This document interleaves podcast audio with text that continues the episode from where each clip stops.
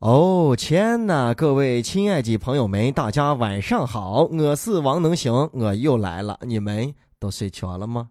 那想啊，最近呢，哈尔滨市民朱女士和她的家人到这个银行买这理财产品，一共投资了八百四十万呢，最后呢却成了保险。他们想要回本金的时候呢，又被告知了说要么等到他一百零八岁，或者是身故。这市民啊联系了当地卖给他产品的俩人，一个是电话停机了，一个变成空号了。当初呢购买这产品的银行行长说呀，卖给朱女士产品的是保险公司的人，不是银行。他也联系不上这俩人了，可这保险公司。却说当初买保险的两人都辞职了。不过呢，他们已经把这事儿上报了，让朱女士等消息。那想啊，这事儿你咋看？咋个看不像看，心里太欧了。谁的钱也不是大风刮来的，而且八百四十万呢，现在连本金都拿不出来。有句话叫做“活久见”，形容一个事情啊，我活了这么久，那么见过这个事情，真是太奇异了。你看这个是像不像活久见？是真真正正的活久见啊！你要活到非常非常久，才能再次见到你的八百四十万。你要活到一百零八岁呢？你说谁能活到？如果你活不到，就见不到这笔钱了。嗯，这还真的是挺保险的，谁也别想拿走。在银行的大厅里边驻扎着保险公司的人，哎呦，进去之后你根本就没法分辨。哎，不过也对，人家根本就没想让你分辨出来，因为大家对银行有天然的信任。呃，保险也是个好东西，但就目前咱们这个形势来说，大家对保险好像还是有那么一点点的不信任。那人家这两个人搭帮，那就搭得好，一下就把你八百四十万给难进去了。我爸呢也碰着过这样一回事情，到他这个工资发的那个银行去了之后，然后有两个人就说：“哎，那要不然理财呀，怎么地？反正最后买回来，我一看呀，哦，果不其然，他就是保险。嗯，当机立断，我们就说现在马上回去新出那两个人把这退出来。我爸说那要退的话就要折钱呀。我说折就折，能退多少退多少，再包跟他们缴这个账去燃什么几十年呀、百分比呀、怎么分红啊、怎么提成啊、能有多少收益啊，都包管。你本来就没打算买保险，是叫人说给。说懵了啊！而咱也没有细细了解过，炫来炫去还是人家会炫，吃亏的还是茶。最重点的问题就是刚才说那个人家这俩在这和面呢，你以为你买的是银行的理财产品，其实最后不知不觉你是在一个保险公司的这得批一个啥保险单子上签的字，你自己都不知道，人家就是要达到这个目的。哎，这就像啊，在学校门口不远的地方，咱们总能发现文具店；在胡辣汤的摊摊旁边啊，总能不远的地方就找到卖金丝饼的人，人家打的都是一个配活。你看这银行跟保险公司的这个配合，可以说是最佳 CP 了。洗钱洗的美得很，啊，对不起，我说的太直白了啊，应该是割韭菜割的手法特别好。你看朱女士问这个银行的行长，行长一句话就把人怼回去了，说他们是保险公司的，又不是银行的人，跟我们有什么关系？真的没有关系吗？啊，你们银行就这么好吗？随便什么人都可以进去在里边去做销售吗？哎，那是这，那明天我召集一下我周围的兄弟朋友，帮我们做这个小生意，几摊摊，什么台灯、手剑、指甲剪，什么裤头袜、充电宝，我们都摆在你们银行大厅，你允许我进吗？肯定不允许进吧。关键是对于你们来说，可能没有啥收益吧。做银行行长这个态度和这个方式，让我们很容易想到银行的一个金科净律啊，就是那一句话：离柜概不负责啊！你还指望我给你负责？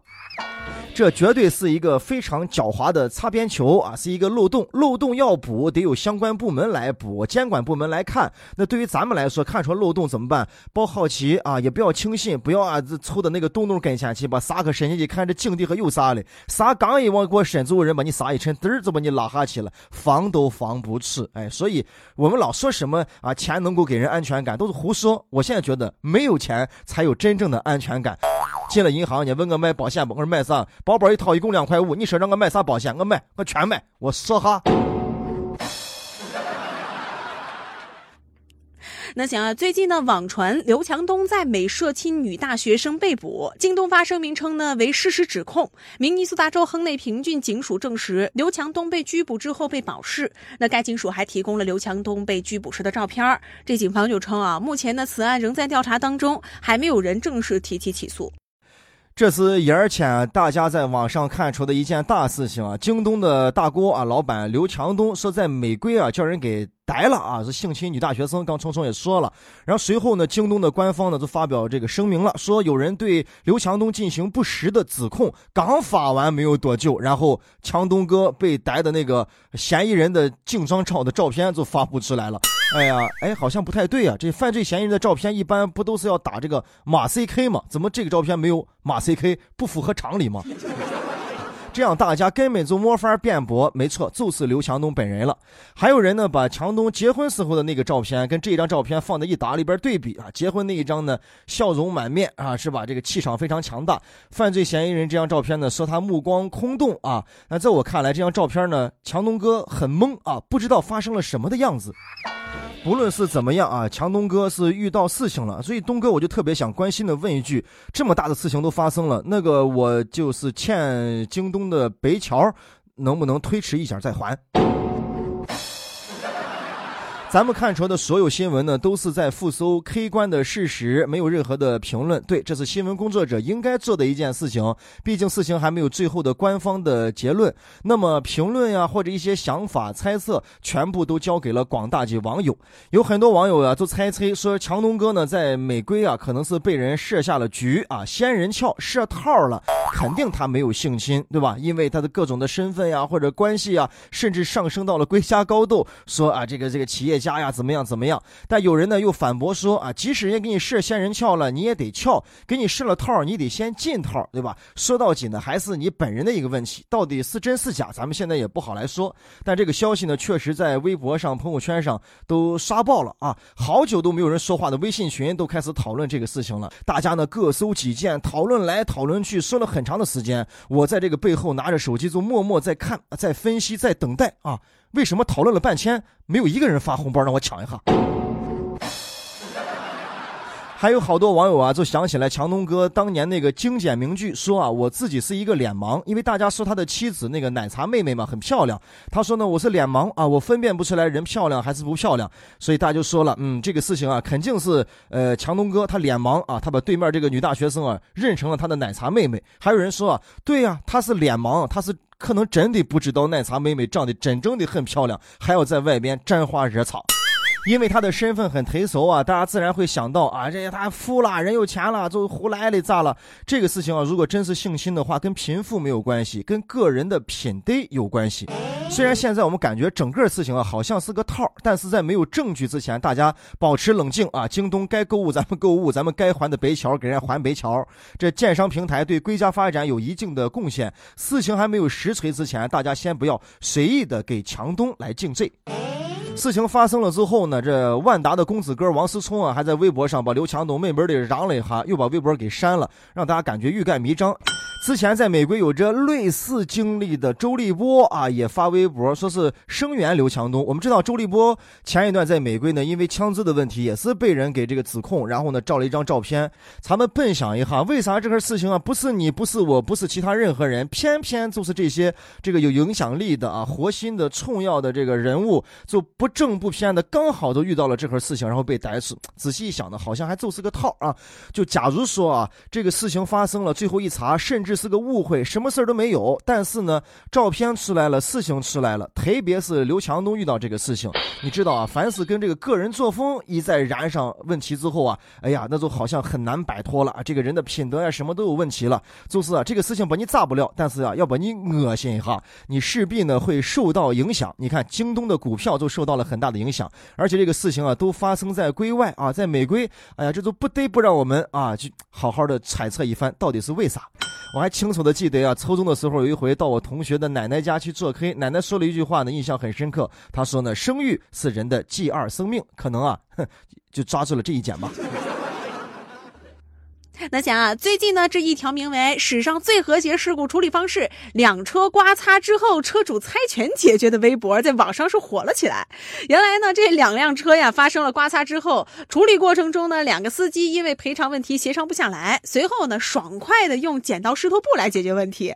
这擦挂事故中的私家车主谭先生就说了啊，本来就不是什么大事儿，现在不和谐社会了吗？早点解决，早点回家。这个新闻呢，确实看的人是会心一笑。哎，首先。想到了在天堂的龙哥啊，我龙哥当时是真正的开车喝酒了，但是下车之后呢，没有划拳，哎，是开始撒刀撒枪了。这两个朋友呢是没喝酒，但是下来之后却用酒桌上的一个小小游戏的方式猜拳来决定胜负，决定赔偿多少。哎，你说还真的是，这是今年啊我看出的这最正能量的新闻了，不给警察搜搜添麻烦，只给网友添欢乐啊。两个车主都有点懵啊，一个开奔驰的小伙儿，一个开着出租车的嗖嗖。这么热的天气，对不对？你们两个不夜吗？你们夜不夜？夜夜夜夜夜。既然更热，就要心平气和的处理。而且这是第一铺，据说呢还有后续。两个人把事情处理完之后啊，哎哎，还约的在一块儿叠了个火锅，在吃饭的时候呢还猜了两把拳。然后这个奔驰的小伙子终于赢回来一局，显得特别的开心呀啊！出门在外啊，吃此雷哈，反而还能交上一个朋友，吃顿火锅，喝个酒。你看这是活等的活学呀！老话说句好，在家靠父母，出外靠朋友，多个朋友多一条路啊！真正的朋友啊，都是为朋友两肋插刀的。龙哥啊，龙哥碰出的这个人，是不是你的朋友先不说，反正是插了你两刀。那咱们仔细再想一下，龙哥看起来表面是在耍刀耍枪，其实你仔细研究，龙哥打的也是拳呀。他下来的时候呢，先是耍拳嘛，先打，然后又拿的是刀，最后呢，让让让一块布啊，把他一裹给包走了啊，也是石头剪刀布。这样的方式呢，的确挺佛系的啊，满不在乎，挺和平。我就想到了范伟演的那个电影，叫什么《非诚勿扰》，是吧？刚开始那个终端分歧机，两个人把那个手放到桶桶里边，然后把石头剪刀布吃好，同时把那个拉开，哎，谁赢就是谁赢。